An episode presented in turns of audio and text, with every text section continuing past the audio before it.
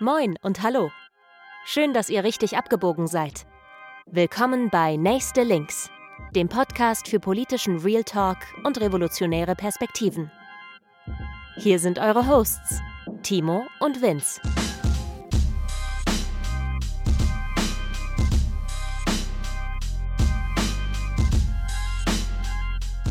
Moin und hallo, herzlich willkommen bei Nächste Links, Folge 21 und damit Staffel 3. Heute auch endlich wieder zu zweit am Tisch. Ich habe meinen Freund und Genossen Vince bei mir. Vince, moin, herzlich willkommen. Ja, herzlich willkommen auch von mir. Moin Timo, moin alle, die da draußen zuhören. Ich freue mich total, dass wir wieder zu zweit hier sitzen und nicht mehr isoliert in unseren kleinen Räumen. Auch wenn das natürlich eine interessante Erfahrung war, die letzten beiden Folgen mal jeweils im Monolog aufzunehmen. Wie fandest du es? Ungewohnt, weil wirklich so das Ping-Pong-Spielen ein bisschen fehlt. Aber ich finde, wir haben das beide sehr gut hingekriegt. Wir haben auch nettes Feedback bekommen. Vielen Dank. Danke, dass ihr das mitgemacht habt. Und ähm, ja, jetzt haben wir schon die dritte Staffel. Ich finde es ganz schön krass. Schön, dass ihr alle dabei seid. Danke, dass ihr uns bis hierhin unterstützt habt und gehört habt. An der Stelle ähm, Dankeschön für die Spenden auf Kofi, die wir in letzter Zeit bekommen haben. Möchte ich direkt vorweg senden. Und ähm, bevor wir noch äh, einsteigen, Vince, wie geht's dir gerade so? Auch mir geht es eigentlich ganz gut. Ich bin äh, gestresst natürlich wie immer vom Leben und allem anderen, aber mir geht es zum Glück gesundheitlich wieder so gut, dass ich aufnehmen kann. Äh, danke auch natürlich für alle guten Wünsche und alle Unterstützung in letzter Zeit. Und äh, ja, genau, bin aber bin froh, wieder, wieder hier so am Start sein zu können und auch ein bisschen wieder.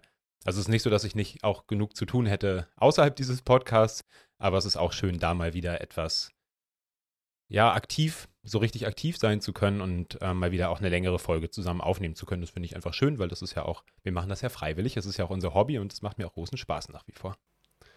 Ja, geht mir auch so. Ja, bei mir ist auch wieder ganz schön was los. Lohnarbeit, Privatleben, alles anstrengend, ihr kennt das. Äh, bei mir steht jetzt in näherer Zukunft Urlaub an, da freue ich mich sehr drauf. Das freut mich für dich. Ja, ich mich auch. Und ja, wir haben heute für euch zum Staffelbeginn mal wieder eine Storytime. Diesmal wird Vince uns durch eine wilde Geschichte und eine merkwürdige Geschichte des Traditionalismus führen.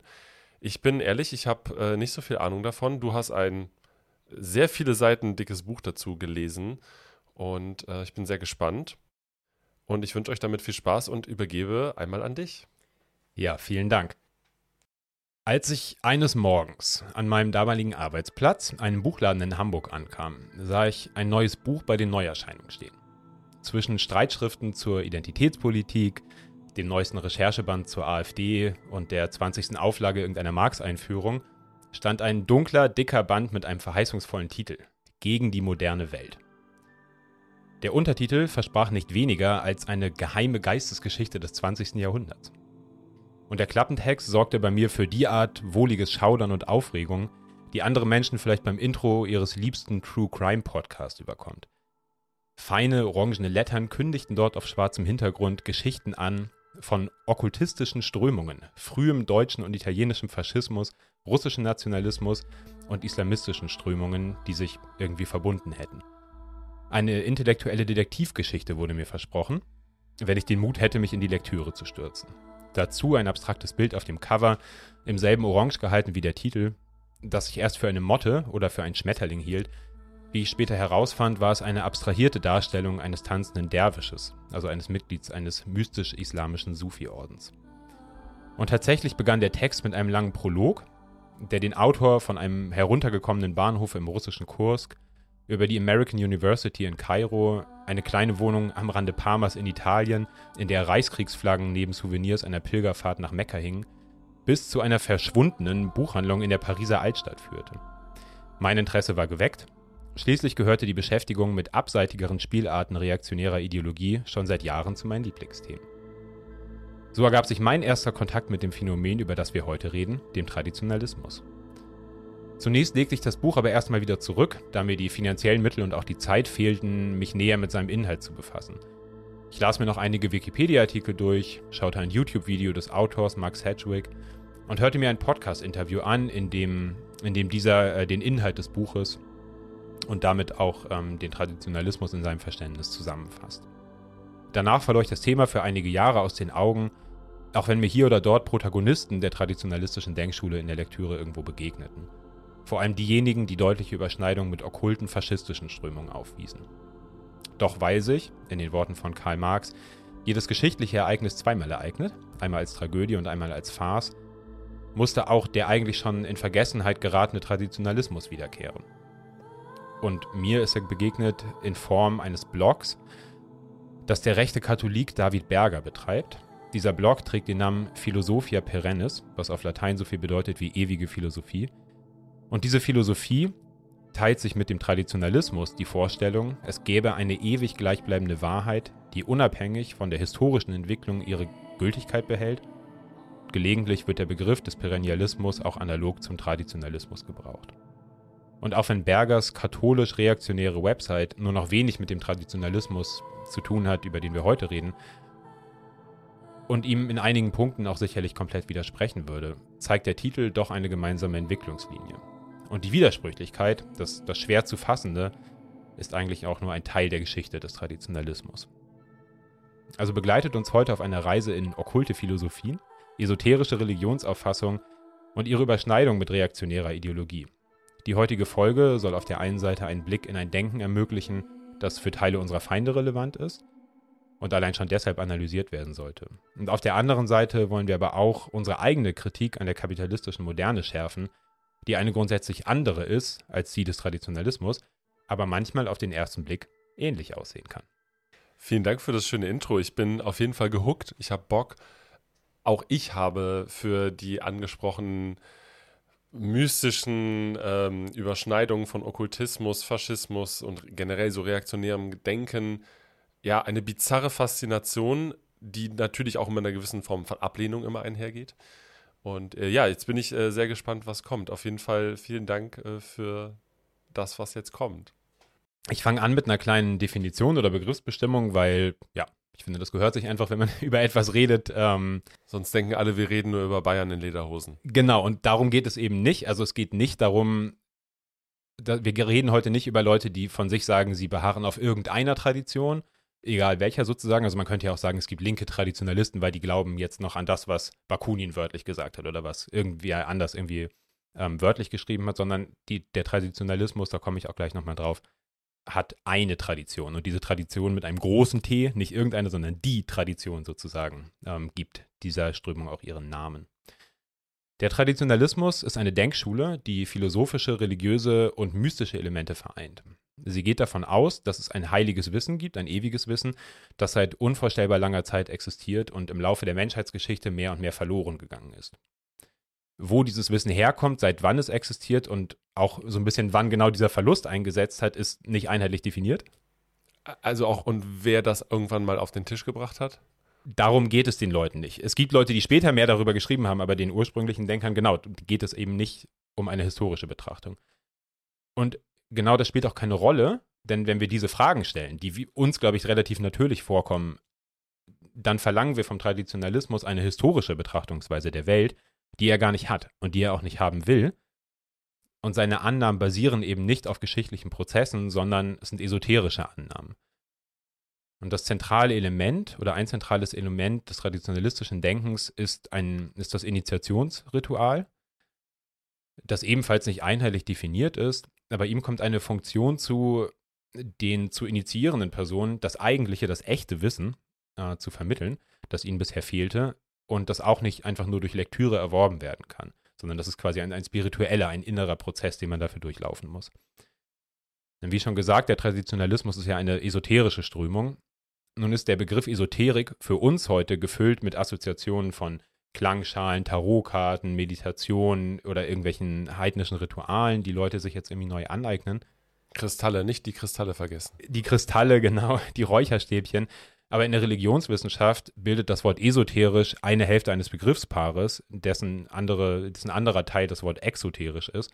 Und dabei bezeichnet exoterisch die äußerlich wahrnehmbaren oder sichtbaren Religionspraxen, wie zum Beispiel den Gottesdienst, das Gebet oder die Institution, sagen wir, der Kirche oder einer Moschee oder ein Priesteramt oder so etwas, während die Esoterik die innere Praxis beschreibt, die sozusagen den eigentlichen Kern der Religiosität oder der Spiritualität dann ausmachen.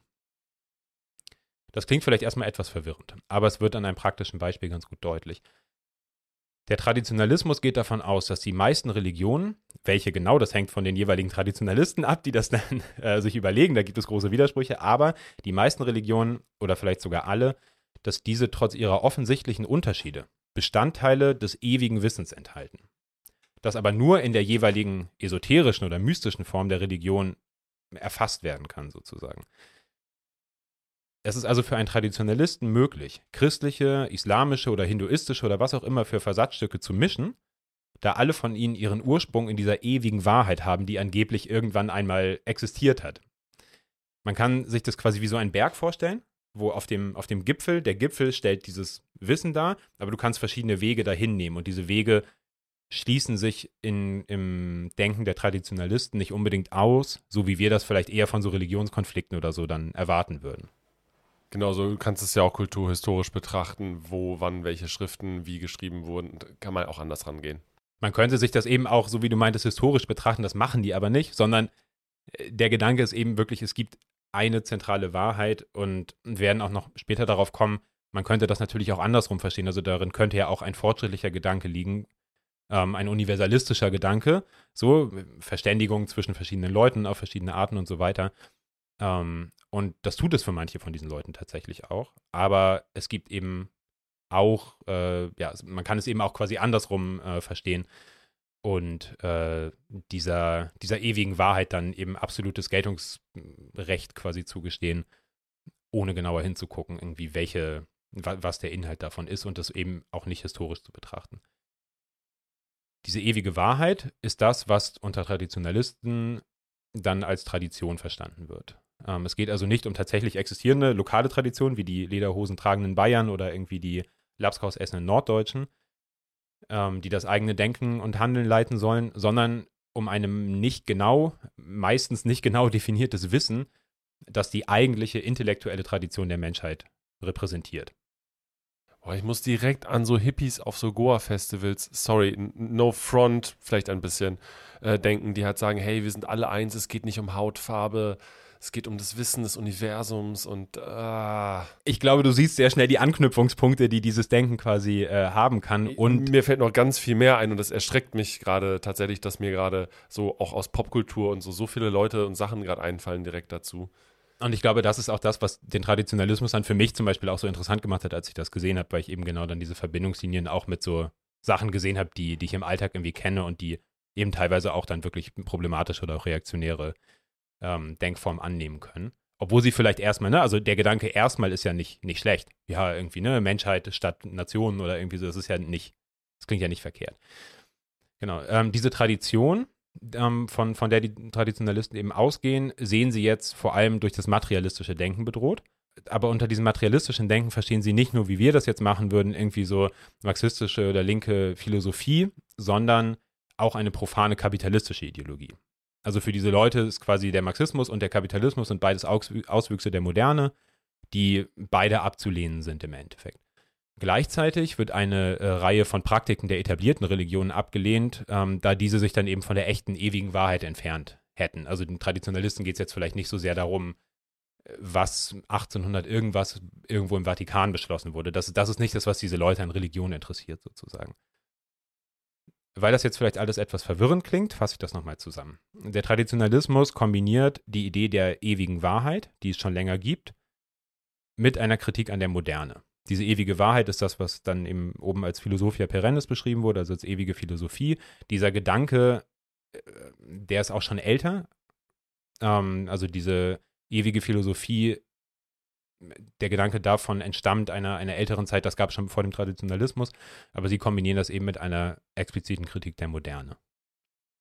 Vielleicht nochmal ganz kurz, was verstehen wir aktuell unter Moderne eigentlich? Also und was, was macht unsere moderne Gesellschaft quasi aus? Genau, was aus Sicht der Traditionalisten so zumindest die Moderne ausmacht, ähm, also sie verorten diesen Umschlag in, während der Renaissance, während der europäischen Renaissance. Es geht hier immer um die europäische Moderne, das ist ein europäisches Projekt. Ähm, und im Grunde genommen der Übergang eben zwischen Mittelalter und dem, was wir dann Neuzeit vielleicht nennen. Also alles, was mit Aufklärung, in Teilen Emanzipation und auch Industrialisierung, also Mechanisierung von Arbeit und so weiter zu tun hat. Genau, und aber auch dann der Kolonialismus äh, gehört natürlich auch dazu, also quasi die, ja, die, die dunklen Seiten, die negativen Seiten irgendwie von Aufklärung und, und Moderne. Ähm, aber das fassen die eben alles zusammen, als das ist alles quasi die moderne Welt. Und dagegen wird sich gestemmt. Wobei man sagen muss, da komme ich auch später nochmal drauf, dass der Traditionalismus ein Phänomen des 19. Jahrhunderts ist.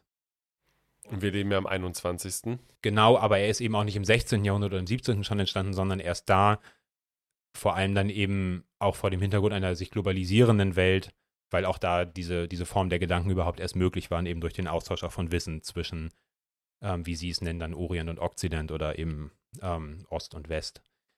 Aus diesen beiden Elementen, also aus diesem ewigen Wissen und der Kritik der Moderne, setzt sich das traditionalistische Denkmodell im Grunde genommen zusammen. Diese beiden Elemente machen das aus. Und in diesem Modell ist Fortschritt, den wir ja auch sehr stark mit der Moderne assoziieren. Also das Fortschrittsdenken ist ein, ein sehr modernes Denken oder umgekehrt. Das Denken der Moderne operiert in so einem linearen Fortschrittsmodell im Grunde genommen. Und im Denken der, der Traditionalisten ist Fortschritt aber nicht gut oder schlecht, so wie wir das vielleicht diskutieren würden, ne, sondern er existiert einfach nicht. Fortschritt ist kein Fortschritt. Fortschritt in deren Denken ist Niedergang und die Zeit ist nicht, wie man das aus westlichen Denkmodellen kennt, linear. Und es gibt keine lineare Entwicklung, sondern die Traditionalisten übernehmen ähm, in einer, ich würde sagen, etwas vielleicht verkürzten Darstellung ähm, des, des hinduistischen äh, Denkmodells, übernehmen dieses zyklische, in, in, in Kreisen funktionierende Zeitdenken. Ne? Es gibt wiederkehrende Zeitalter und so weiter. Ich wollte gerade sagen, das sind, da klingelt es an so vielen Ecken und so Sachen so, hey, das habe ich woanders schon mal gehört. Ein, ein Sammelsurium. Es ist ein, es ist ein zusammengeschustertes Denkmodell auf jeden Fall. Ähm, und in diesem Modell ist Zeit eben nicht zyklisch, äh, nicht, nicht linear, sondern zyklisch. Und die Moderne, in der wir jetzt leben, ähm, wird als Sieg der Quantität über die Qualität verstanden, also quasi als Sieg der Massen über das qualitativ hochwertige, wahre Denken. Was auch immer das eigentlich sein soll. Genau. Ähm, und äh, in, der, in der Moderne wird dann eben der, die, dieser Sieg der, der, der Massengesellschaft sozusagen, das Durchsetzen der Massengesellschaft wird verstanden als eine Hürde, die uns eben das Erreichen von höheren Bewusstseinsstufen, zu denen wir angeblich früher in der Lage waren, dann verhindert. Boah, da muss ich direkt an den äh, Maler Paradox äh, denken aus Berlin, äh, der ja so für seine ähm, Pichakao-Bilder bekannt geworden ist, der irgendwann angefangen hat, genau solche Botschaften in die Graffitis zu verpacken und der komplett auf die Schwurbler-Ecke abgerutscht ist. Und äh, Open Your Third Eye und, und irgendwie die Leute haben vergessen, richtig zu denken und so weiter und so. Es geht genau in die Richtung. Übrigens, Leute, echt, feiert man nicht paradox, ehrlich nicht. Genau, und das äh, ist es im Grunde genommen auch, was den Traditionalismus halt dann mit diesen Denkmustern verbindet, die wir jetzt vor allem aus den letzten Jahren halt wieder kennen. Ne? Also dieses, diese ganzen, das, was du gerade sagtest, öffne dein drittes Auge, die Welt irgendwie geht vor die Hunde und so weiter. Das ist ja ein Phänomen, das ist ja eine Reaktion auf Entwicklung, die es halt wirklich gibt, aber es ist eben eine falsche Reaktion und genau damit ähm, will ich mich eben heute auch beschäftigen, was dann auch der Unterschied zwischen dieser in Anführungszeichen Kritik ist und halt irgendwie unserer Kritik. Dabei muss man aber sagen, der Traditionalismus hat zwei Ebenen. Er ist philosophisch oder man kann ihn aus zwei Ebenen betrachten. Einmal auf dieser philosophischen Ebene, das, was ich jetzt gerade gemacht habe. Wie denken die, was denken die, wie funktioniert deren eigenes Denkmodell sozusagen. Aber man kann es natürlich auch historisch und soziologisch sich angucken. Und das ist das, was ich eigentlich eher machen würde, jetzt auch in, in den äh, kommenden Minuten. Ähm, und das ist auch das, was das Buch macht, was ich gelesen habe äh, von Max Hedrick. Also der guckt sich das Ganze als, der ist Historiker und der guckt sich das quasi an als reale Bewegung und nicht als, nicht aus deren Linse der, der Suche nach einer ewigen Wahrheit, weil das sagt er natürlich auch, die kannst du nirgendwo verorten, die gibt es nicht. Aber es wäre eben missverständlich, wenn man das von denen verlangen würde, weil das ist nicht der Modus, auf dem die quasi denken und operieren. Genau, und auf dieser historisch-soziologischen Ebene ist das natürlich alles eingebunden in westliche und dann vor allem auch später in globale Geistesgeschichte. So, das ist ein Phänomen der europäischen Moderne. Der Traditionalismus hat sich danach auch durchaus in andere Teile der Welt verbreitet vor allem ähm, jetzt in den letzten Jahren in Russland, aber vorher auch in Nordafrika. Und ähm, ist natürlich eigentlich zum Scheitern verurteilt, weil das ist ein komplett ahistorisches Projekt. Du kannst nicht irgendeine Wahrheit, die es angeblich gibt, wiederherstellen, weil die, die, gibt es nun mal nicht. Und vielleicht noch zum Verständnis, das wissen die auch. Die sagen, also ne, so im, im Traditionalismus, zumindest den Leuten, die ihn gegründet haben, ist bewusst, die, diese Tradition, die sie auch selber vor der Moderne sehen, die können die überhaupt nicht mehr in ihrer vollen Entfaltung erkennen. So, sondern alles, was die quasi machen, ist, sie wissen, sie sind eine Bewegung, die aus der Moderne geboren ist, aber versuchen sozusagen, so gut es geht, dieses Wissen, was sie für verloren gegangen halten oder was sie im Niedergang sehen, irgendwie zu retten und über die Zeit zu retten, um, wenn das aktuelle Zeitalter abgeschlossen ist, dann im nächsten besseren Zeitalter dieses Wissen noch zu haben und weitergeben zu können und dann eben eine Gesellschaft aufzubauen, die ja nach ihren Vorstellungen besser funktioniert. Okay.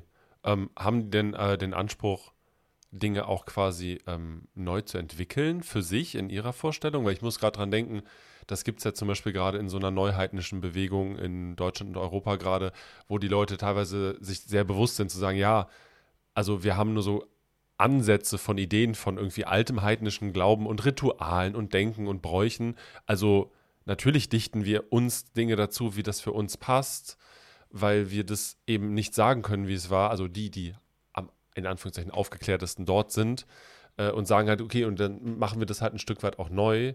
Ist halt so die Frage, machen die das auch? Also würden sie wahrscheinlich verneinen, die meisten zumindest. Weil das würde ja die Wahrheit in Frage stellen. Das würde die Wahrheit in Frage stellen und wir kommen da äh, auch später nochmal drauf. Einige tun es, aber man muss unterscheiden ähm, zwischen diesem puren, in Anführungszeichen puren intellektuellen philosophischen Traditionalismus, der das eher nicht will, also der wirklich sehr darauf fokussiert ist, diese esoterische, in einem selber zu findende Wahrheit zu bewahren und zu, zu pflegen sozusagen. Und es gibt politische Projekte und politische Denker, die sich davon beeinflussen lassen, die bestimmte Teile davon übernehmen, aber durchaus auch andere Sachen dann noch dazu packen und sich da auch dieser, ja, dieser, dieser hybriden äh, Existenz irgendwie ihrer eigenen Denkmuster durchaus bewusst sind. Also da komme ich später nochmal drauf, es gibt quasi einen Unterschied zwischen dem philosophischen Traditionalismus und dem politischen Traditionalismus. Und ich würde sagen, der politische versucht durchaus, das dann mit Sachen wieder zu kombinieren oder auch neue neue Synthesen zu schaffen. Ich finde es spannend, weil ich habe das Gefühl, es ist eigentlich äh, eine relativ individuelle Sache, die auch natürlich dann durch individuelle Personen getragen wird, die dann wiederum vielleicht Leute davon überzeugen können und so eigene Zirkel bilden.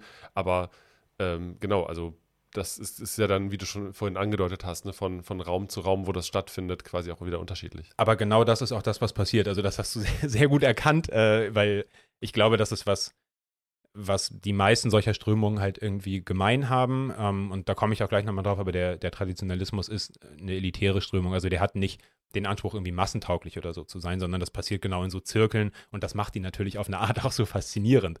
So, ne, weil, uh, Geheimgesellschaften und irgendwie Initiationsrituale, das ist, natürlich wirkt das auf viele Leute, ähm, wirkt das faszinierend.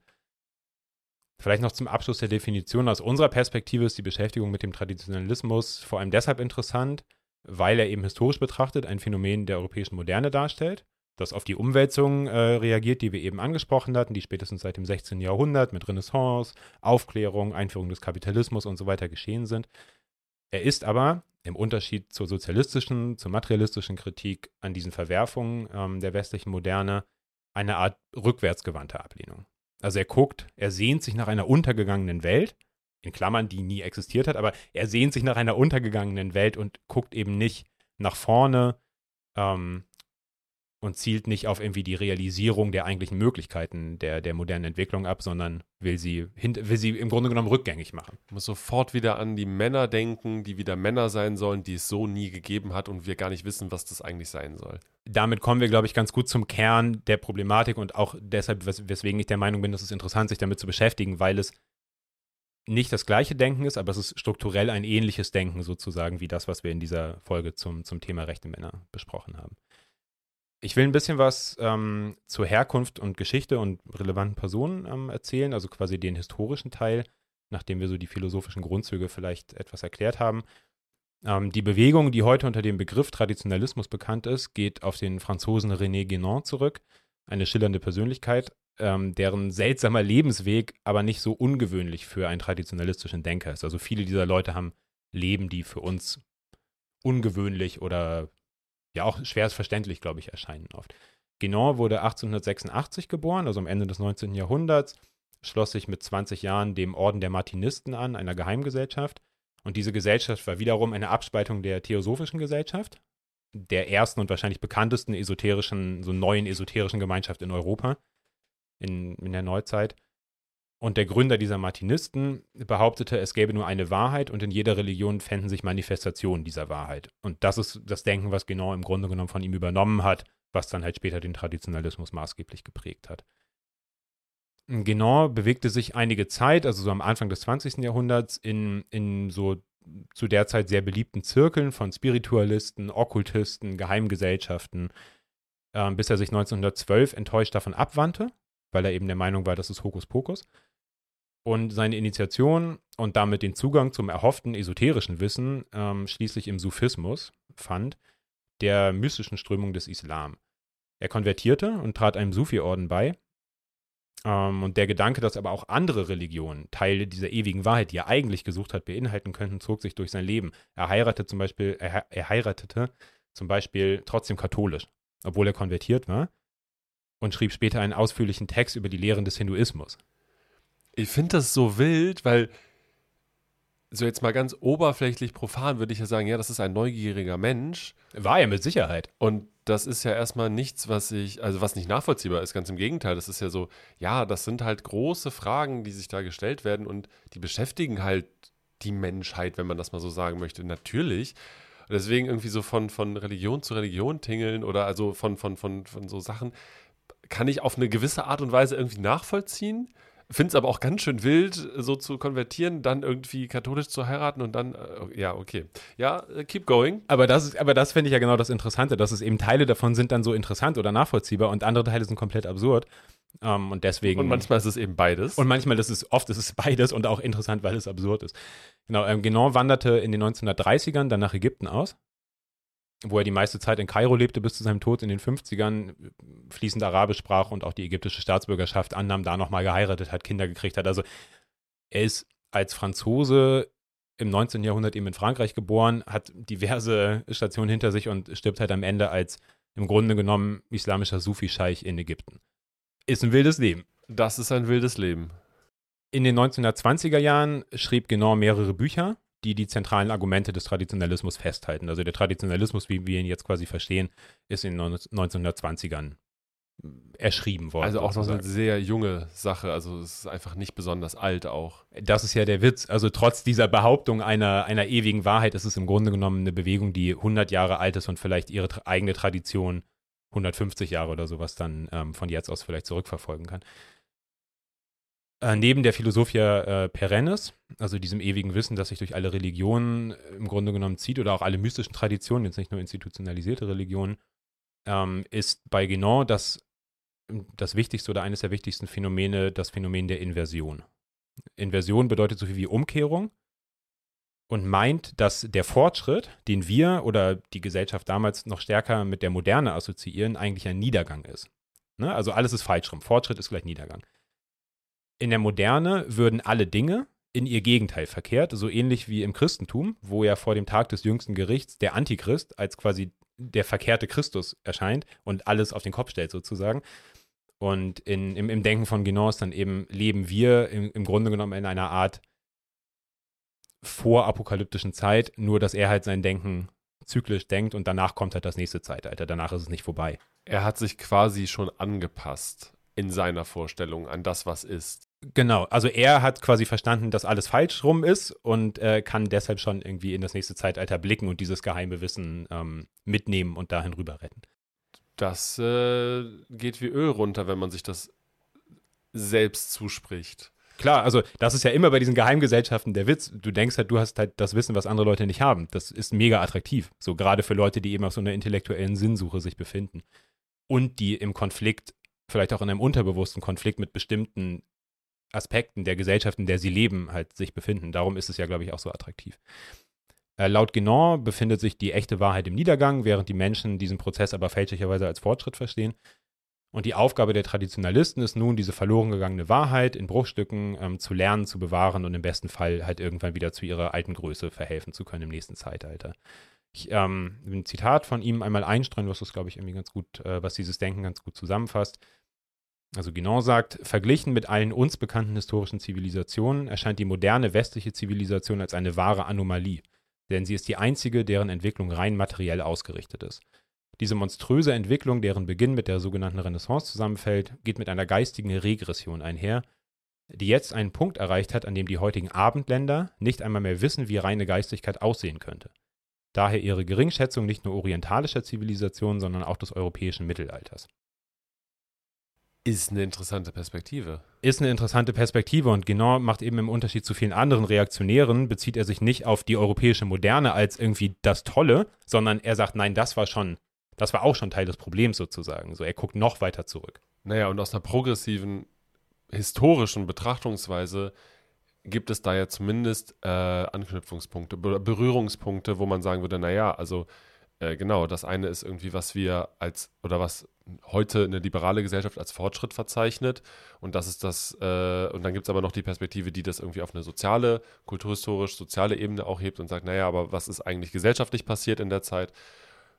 Ja, äh, interessant, also wirklich wieder super spannend. Die Geschichte des Traditionalismus ist dabei aber eben nicht denkbar ohne die westliche Moderne. Also auf eine Art ist der Traditionalismus ein Spiegelbild oder eine Begleiterscheinung der, der Moderne, aber er existiert nicht wie viele seiner Vertreter selber meinen würden, als geheimer Versuch, vormodernes Wissen gegen die Moderne zu verteidigen, sondern er geht eigentlich erst aus der Moderne hervor. Also ohne diese Ablehnung, ohne dass es die Moderne gibt, kannst du diese Ablehnung nicht, nicht denken und kannst du auch diese Bewegung eben nicht, ähm, nicht erschaffen oder nicht entstehen lassen. Einige Wissenschaftler, jetzt neuere Wissenschaftler, gehen sogar davon aus, dass der Traditionalismus eigentlich ein postmodernes Phänomen ist, ähm, weil er eben auch mit Rationalismus, Wissenschaft, Objektivität und so weiter bricht und trotz dieser Behauptung, es gäbe nur eine einzige Wahrheit, viele verschiedene Betrachtungsweisen zulässt, was nicht ganz unähnlich ist, quasi so postmodernen ähm, Erkenntnistheorieansätzen, in denen es eben keine Objektivität mehr, mehr zu geben scheint. Das ist umstritten, also das, ist, das sagen jetzt nicht alle Leute, aber das, das ist eine Perspektive darauf. Wie stark er aber in seiner Entstehung mit diesem spezifisch europäischen modernen Denken verbunden war, zeigt besonders sein Bild vom Orient, was auch im Zitat eben, glaube ich, ganz gut rausgekommen ist dem angeblich verkommenen und ähm, nicht mehr an geistiger Erfüllung interessierten Abendland wird eine vermeintlich pure, noch nicht vom Geistesmaterialismus befleckte Welt des Orients entgegengestellt, bei dessen Religionen und Traditionen man sich dann bedienen kann, um Fehlentwicklung zu Hause zu kritisieren. Das ist kein untypisches äh, Vorgehen auch in der Zeit. Äh, dieses Bild von einem vermeintlichen Orient hat aber dabei wenig mit der Realität zu tun und damit reiht sich Guénon im Speziellen, aber auch die Vertreter aller möglicher anderer okkulter Traditionen in ein Denkmuster ein, das Edward Said 1978 als Orientalismus beschrieben hat. Im Orientalismus wird im oder orientalistisches Denken ähm, funktioniert so, dass der vermeintlich aufgeklärte Westen dem mystischen Orient entgegengestellt wird, um die eigene europäische Überlegenheit zu rechtfertigen. Der Orientalismus war dabei eng mit der Geschichte des Kolonialismus verknüpft und hat bis heute weitreichende Konsequenzen. Also das können wir uns, glaube ich, alle, sehen wir alle, wenn wir einmal Nachrichten gucken. So. Es prägt halt rassistisches Denken bis heute so. Genau. Aber wie passt jetzt dieses Denken eben zu den Werken eines zum Islam konvertierten Franzosen? Der das ja eigentlich wertschätzen wollte. Der das, wertschätzen, Der das wertschätzen wollte. Genau und seine Anhänger ähm, legten ihren Schriften das gleiche Bild vom Orient zugrunde, aber nur dass sie quasi die Aufklärung nicht positiv, sondern bedauerlich fanden. Eine bedauerliche Entwicklung, die dem Orient zum Glück erspart gewesen, erspart geblieben ist.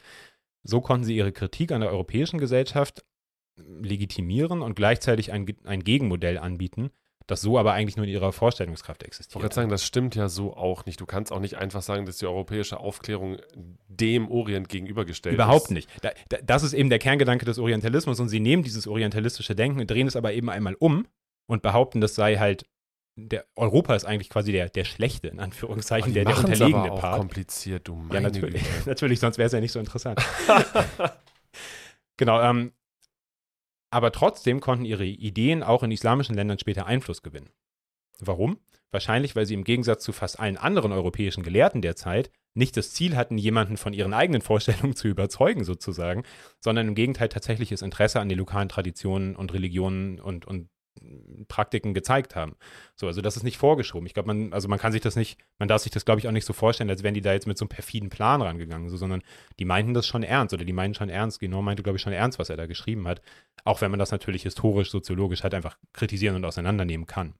Ja, und das ist ja genau das Ding mit diesen Leuten, was du vorhin schon angesprochen hast. Das sind Leute, die sind auf der einen Seite vielleicht neugierig und auch gebildet, äh, aber am Ende des Tages sind sie halt auch sehr doll von sich selbst überzeugt. Also ich äh, bin kein Psychologe, ich muss jetzt hier nicht irgendwelche Narzissmus ähm, ähm, Analysen raushauen, aber das geht ja auch stark in so eine Richtung. Also wenn du halt quasi dich auch sich selbst als die Wahrheit für das, was man irgendwie da von sich gibt, irgendwie zu sehen nimmt, ähm, ja, schwierig. Ja, und diese Grenzen werden auch relativ schnell deutlich, wenn man sich die Geschichte dann anguckt. Also Guénon ist eben dann in diesen Sufi-Orden eingetreten, hat auch später einen eigenen gegründet, beziehungsweise einer seiner Schüler.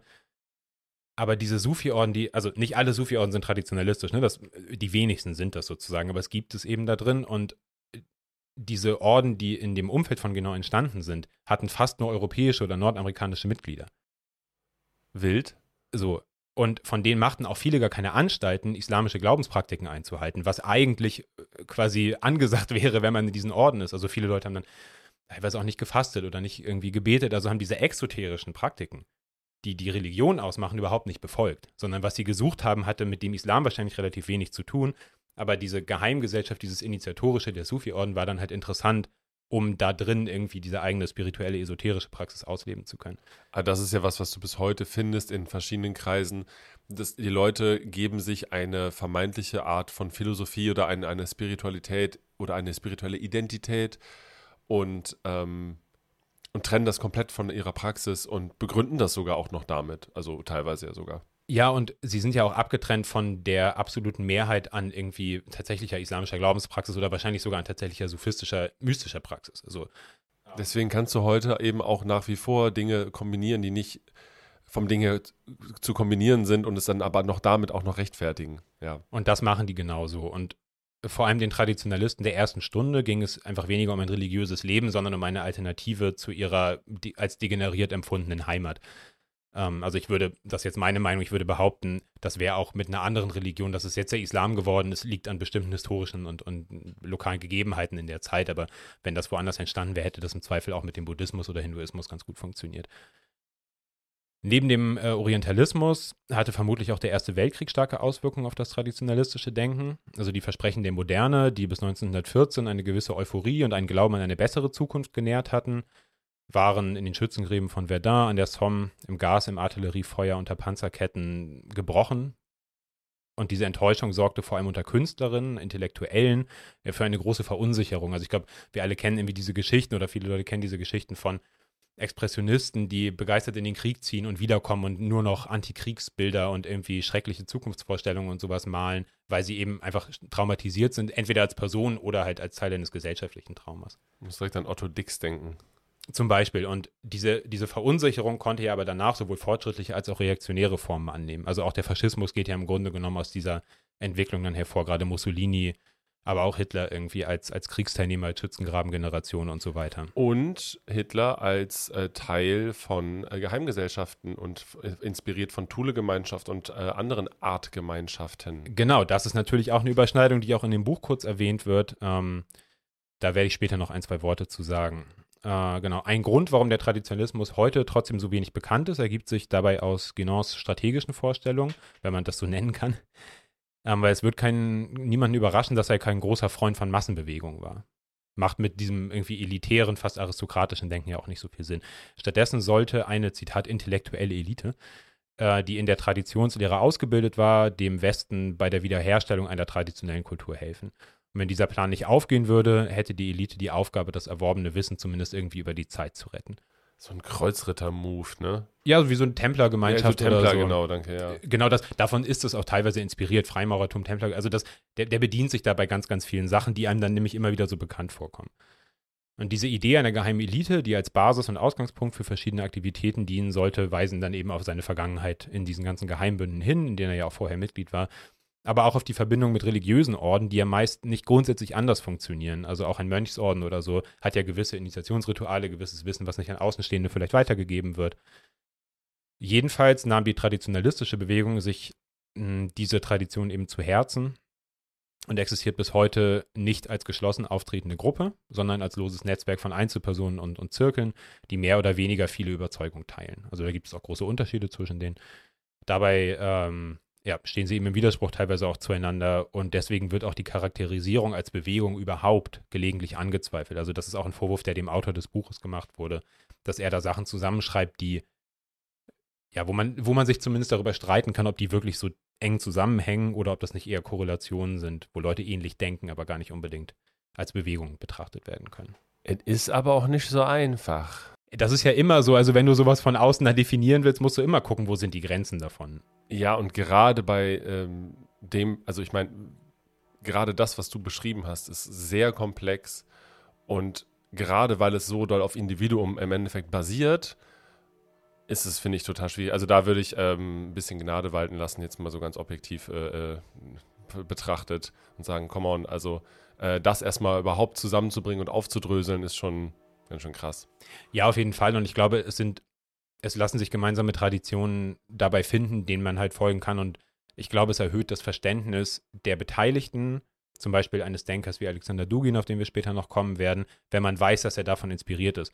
Er ist kein Traditionalist mehr im Sinne von Guénon, aber er ist eben davon inspiriert und das macht schon, finde ich, Sinn, das einfach zu wissen. Und darauf kommen wir jetzt nämlich auch, denn anschließend an Guénon, nach seinem Leben und Tod, bildeten sich diverse, teils sehr unterschiedliche traditionalistisch inspirierte Gruppen und Tendenzen und ich möchte so ein paar von den größeren einmal kurz einfach vorstellen und so ein bisschen die, die Spannweite auch, äh, genau zu, zu zeigen. Also die heute vermutlich größte Gruppe von rein Traditionalisten existiert weiterhin in der Form von Sufi-Orden. Dazu muss gesagt werden, ne, nicht alle Orden sind traditionalistisch, sondern es sind nur wenige, aber es gibt sie eben. Der aktuell größte Sufi-Orden, der traditionalistisch inspiriert ist, ist die Maria Mia, ein Orden, der vom Schweizer Friedhof Schon gegründet wurde, der eben Schüler oder Anhänger von Genon war. Er ist benannt nach Mariam, der arabischen Variante von Maria, bezogen da auf die Jungfrau Maria, also eine, eine Verbindung von christlicher und, und islamischer äh, Tradition. Und er ist eben ein super Beispiel für diese komische Vermischung von religiösen ähm, Elementen. Schuon ist, war ein komischer Vogel, aber zählte als Scheich, ein, also er war faktisch ein Scheich eines islamischen Ordens. Es gibt auch Leute, sowohl im Sufismus als auch im Islam, die ihm das absprechen, dass er das war, aber vom, also so laut Eigendefinition war er das. Unter anderem zählten aber eine Marienstatue und die Bhagavad Gita, also die zentrale Schrift oder eine zentrale Schrift des Hinduismus, zählten zu seinen wertvollsten Besitztümern. So, da kann man, also ich glaube, da sieht man ganz gut, wie dann wieder diese Vermischung eben von den ähm, einzelnen religiösen Elementen funktioniert und warum diese Leute sich zum Beispiel auch nie entweder im Islam oder im Christentum oder in irgendeiner anderen Religion komplett wohlfühlen können. Sozusagen. Ja, auch mal so richtig verankert haben, ne? Also das ist so, also du hast dann vielleicht so einen Orden um dich herum und dann sind so Leute da, die dann irgendwie dich abfeiern auf eine Art und Weise. Es ist auch ein Kult. Es also es werden Kult, auch Kulte. Genau, und, und dass das, das KultführerInnen, Führer oder Leute, die äh, am, am, Kopf von sowas stehen, in der Regel machen, was sie wollen, wissen wir auch alle. Und was ähnliches ist mit Schon tatsächlich auch passiert. Also wenn du die Fotos von dem dann später anguckst, das erinnert teilweise auch an so Osho oder irgendwie so diese so Sekten und, und neue religiösen Bewegungen der 60er und 70er Jahre. Also das, das ist da kein großer Unterschied dann mehr dazwischen. Ein anderes Beispiel ist im Iran, wurde vor der Islamischen Revolution die Kaiserlich-Iranische Akademie der Philosophie gegründet, also noch unter dem Schah, deren Mitbegründer Hossein Nasr entscheidend vom Traditionalismus inspiriert war. Er war wie viele damalige Angehörige der iranischen Oberschicht säkular westlich aufgewachsen und hatte durch Schon und andere zum Islam quasi zurückgefunden, aber aus dieser speziellen eigentlich westlichen Perspektive, die die eingenommen haben. Oh, das klingt voll gruselig. Und damit übernahm er auch die Ablehnung der Moderne, die er eben in Teilen dann irgendwie der Entwicklung im Iran, äh, also vor der Revolution da quasi gesehen hat und führt eine spezifisch islamische Philosophie an der Akademie ein, um den Einfluss westlicher und auch speziell marxistischer Einflüsse entgegenzuwirken. Und interessanterweise war er dabei aber trotzdem Anhänger des Schahs und musste nach der Revolution das Land verlassen. Also er war nicht Anhänger von, von, von Khomeini oder so, also er war kein, kein Islamist sozusagen, ähm, und das finde ich, damit steht er auch ganz gut stellvertretend für verschiedene, für, für das Verhältnis von verschiedenen Traditionalisten zu tatsächlichen politischen Bewegungen, weil es immer mal wieder solche Fälle gibt, wo die durchaus inspirierend waren am Anfang dafür, aber weil sie halt so weird waren, nicht wirklich in der Lage waren, dann sich in diesen rigiden Modellen von, von tatsächlicher Herrschaft und so weiter zurechtzufinden. Das gilt auch für ne, weil du vorhin die Thule-Gemeinschaft erwähnt hattest oder so, die sind am Anfang des deutschen Faschismus nicht irrelevant, aber später spielen die überhaupt keine Rolle mehr. Das ist vollkommen uninteressant. Für die tatsächliche faktische Herrschaft der Nazis spielen die vollkommen untergeordnete Rolle.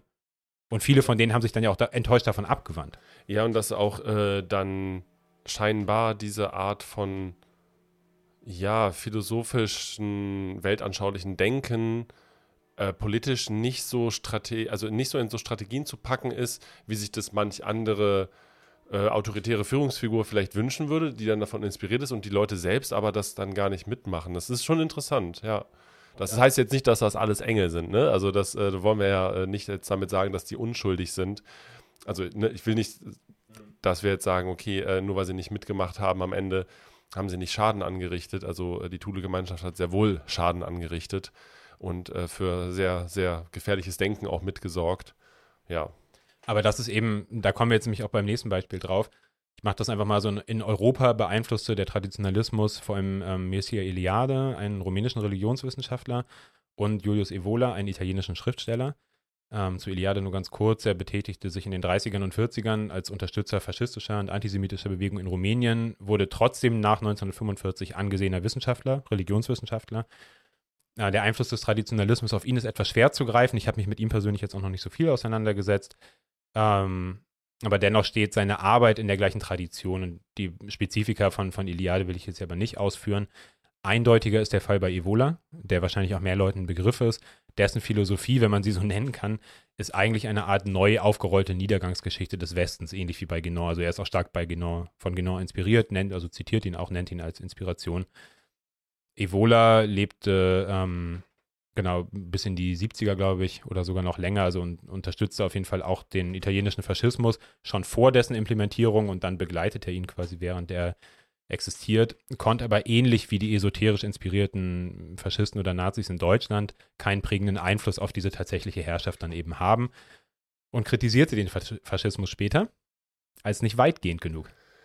Aua. Vor, vor, Gericht, es gibt diese Story ah. über ihn, dass er sich vor Gericht mal gegen den Vorwurf, ein Faschist zu sein, verteidigt hätte mit dem Hinweis, das stimmt nicht. Er wäre nämlich eigentlich ein Superfaschist oder ein Ultrafaschist. Ah, es ist unangenehm. Oh, es ist belastend. Also er kritisiert den Faschismus von rechts, weil der Faschismus zu sehr auf die Massen abzielt und zu wenig auf die intellektuelle Elite, die er sich vorstellt.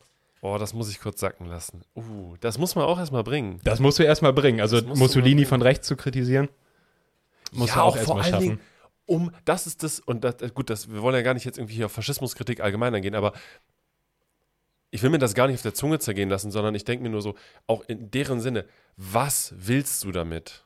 Das ist voll, das, das bleibt schwammig. Ja, da muss ich jetzt irgendwie Batman hier zitieren und sagen, manche Menschen wollen die Welt einfach nur brennen sehen. Also wirklich so, äh, also ist, bist du dann schon Nihilist auf eine Art und Weise? Weißt du, was ich meine? Nee, und Opportunist bist du sowieso, aber also deren Denken ist durchaus teilweise auch vom, vom, vom Nihilismus oder europäischen Nihilismus von Schopenhauer und äh, später vor allem auch von Nietzsche inspiriert. Also gerade zwischen Evola und Nietzsche kannst du auf jeden Fall auch philosophische Linien ziehen, auch wenn es da durchaus massive Unterschiede und auch Kritik von, also Evola kritisiert Nietzsche auch, aber das ist durchaus auch, geht in Teilen durchaus in diese Richtung ah, und das ist so, das ist so eklig arrogant. Äh, ich komme von rechts und kritisiere nochmal den Faschismus. Ihr seid nicht weit genug gegangen. Ah, das ist so, das sind Menschen, die sich wirklich für was Besseres halten, aber auch über so einer Rassenlehre schon so. Du denkst, du bist so ein höheres Wesen oder was. Was für ein armer Wicht eigentlich. Evolas Rassismus ähm, ist äh, spirituell. Also er sagt, ja. er, er, er, sagt quasi, ähm, er, also er sagt von sich selber, er sei Rassist, aber halt ein, ein spiritueller Rassist sozusagen. Ähm, und der Faschismus ist eben für Evola viel zu sehr auf die Massen orientiert und ihm schwebt die Herrschaft einer kleinen Elite von, in Anführungszeichen, Aristokraten der Seele an. Und also Boah. Mehr, mehr muss man dazu, glaube ich, nicht Boah, sagen. Das ist so, ja, okay. Wir können mal irgendwann, ich hätte Bock mal irgendwann was zu Evola und Italien zu machen, weil der durchaus einflussreich war für die ähm, terroristischen Gruppen, die es dann in Italien in den 60ern und 70ern gab von rechts. Und zu Okkultismus müssen wir auch mal was machen. Definitiv. Haben wir eh auf der Liste. Aber das ist echt, das ist ganz schön wild und das ist so gruselig, weil das klingt halt so nach einer Mischung aus ähm, Paralleluniversums-Faschismusfilm und Science-Fiction, Alien-Rassen, weiß ich nicht was. Mischung. Und bei Evola geht es tatsächlich auch in die Richtung dann. Also der kommt dann auch genau mit solchen irgendwie, ich weiß nicht, ob er jetzt genauso hohle Erde und sowas auch macht, aber es kommt schon aus diesem so, dann vermischt sich das mit irgendwelchen Atlantis und irgendwelchen angeblichen Urvölkern und so weiter und so fort. Ab den 1960ern ähm, finden sich außerdem traditionalistische Einflüsse bei verschiedenen so New Age-Bewegungen und esoterischen Gruppen, die es damals in Europa halt dann viel gab. Die Parallelen werden deutlich, wenn man sich dann vor Augen führt, dass beide eine Ablehnung der als feindlich und entfremdet wahrgenommenen Moderne teilen. Ähnlich wie zum Beispiel Osho und die Bhagwan-Bewegung, die ja in den 60ern und 70ern extrem populär war.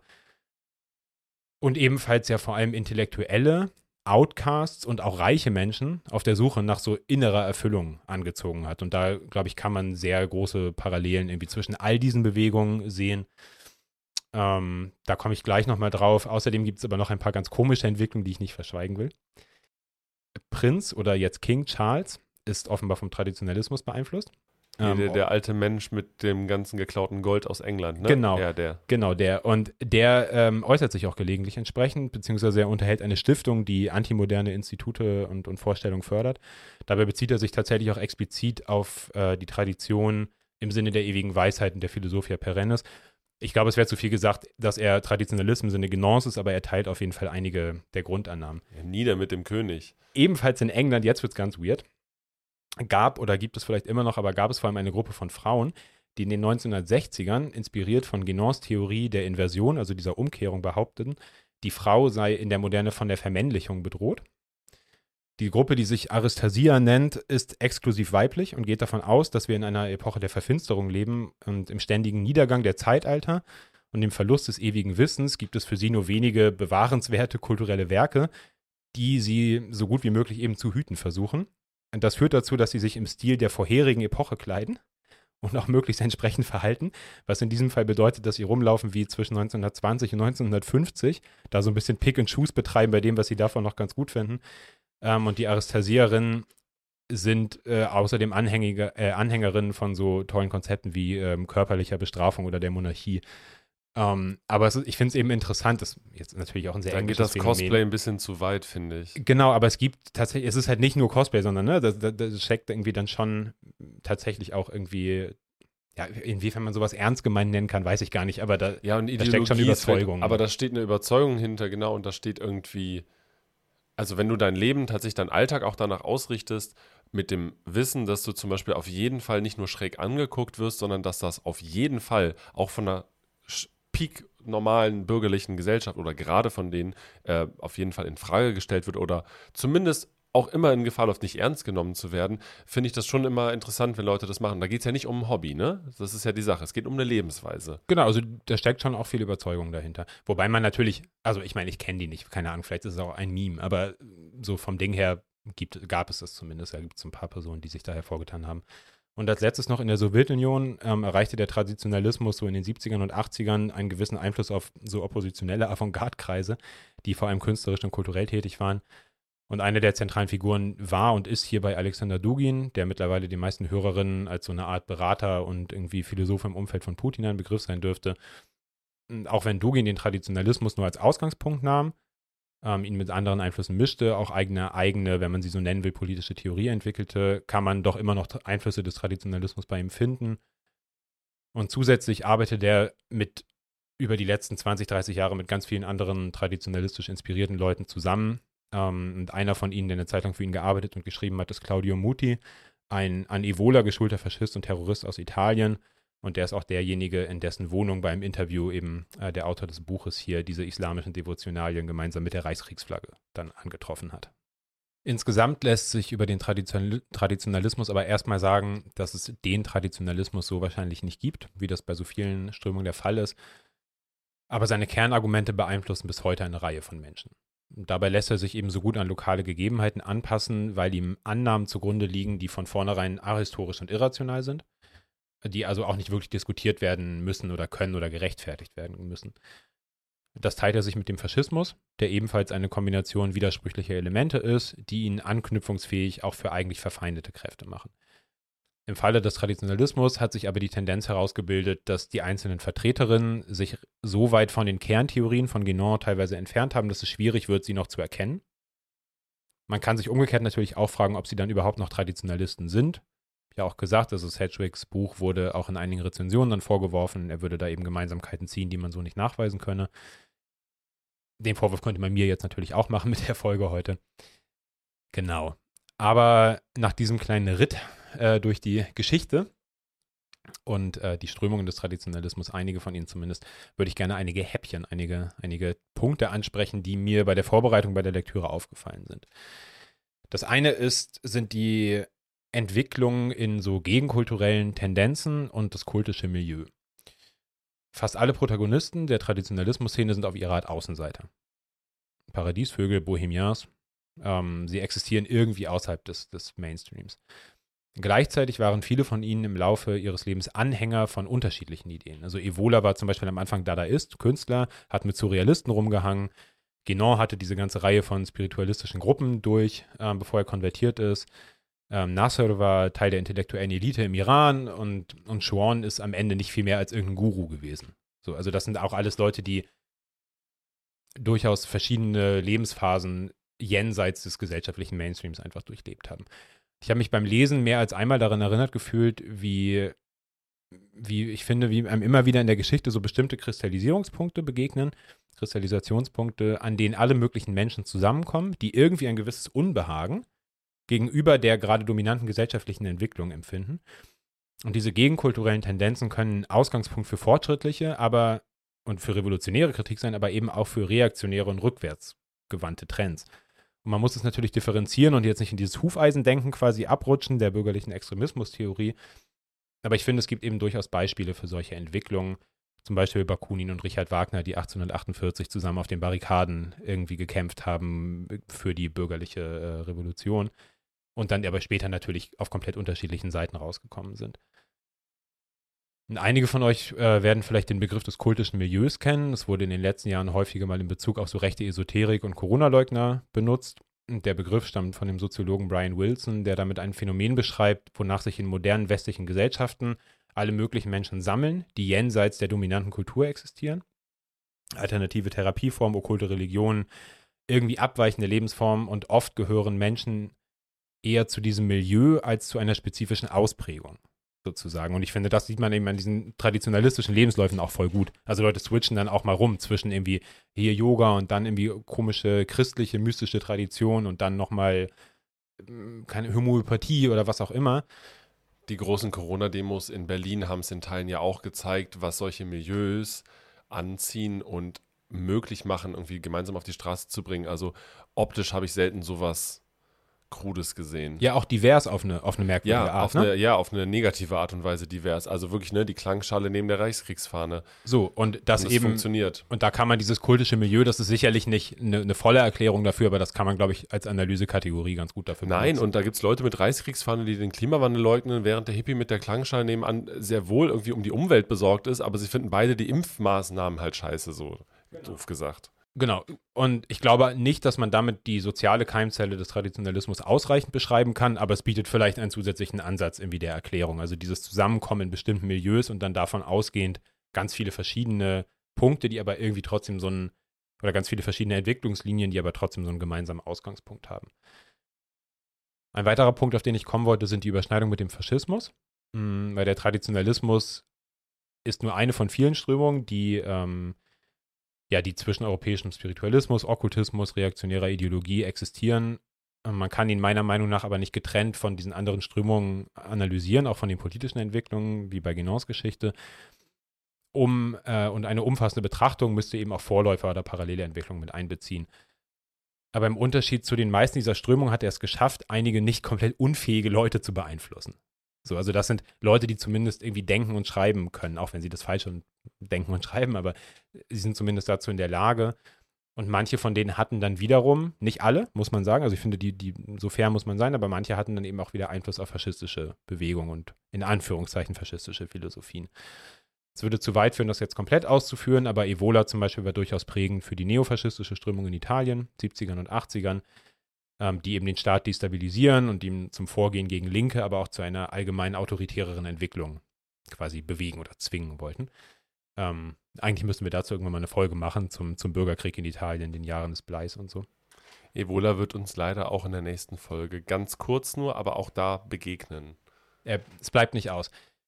Äh, in neuerer Zeit bezieht sich außer Dugin kein, also kaum ein bekannterer Politiker oder so explizit auf traditionalistische Argumente, aber große Ähnlichkeiten finden sich zum Beispiel bei Jair Bolsonaro in Brasilien, dessen politisches Denken vom Integralismus beeinflusst ist. Und der Integralismus ist so etwas wie eine spezifisch brasilianisch-katholisch inspirierte Form von reaktionärem traditionalistischem Denken, das sich explizit gegen den Marxismus und die liberale Moderne richtet.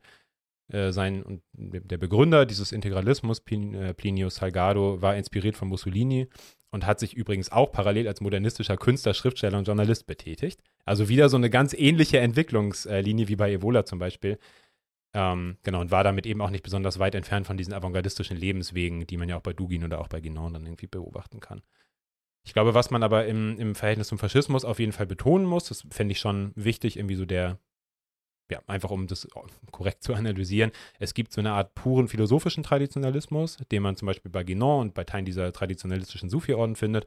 Und es gibt so angewandten politischen Traditionalismus oder traditionalistisch inspiriertes Denken, was man bei Evola, bei Dugin und vielleicht dann noch irgendwie bei irgendwelchen Leuten im Umfeld von Bolsonaro oder wo auch immer noch betrachten kann. Aber ich glaube, dazwischen muss man schon so ein bisschen differenzieren, weil diese philosophischen Traditionalisten haben weniger ein politisches Projekt im Hinterkopf. Und das ist eben das, was du vorhin mal meintest, sehr, sehr viel so innen. Also das, da passiert ganz viel im Inneren, dieses Esoterische.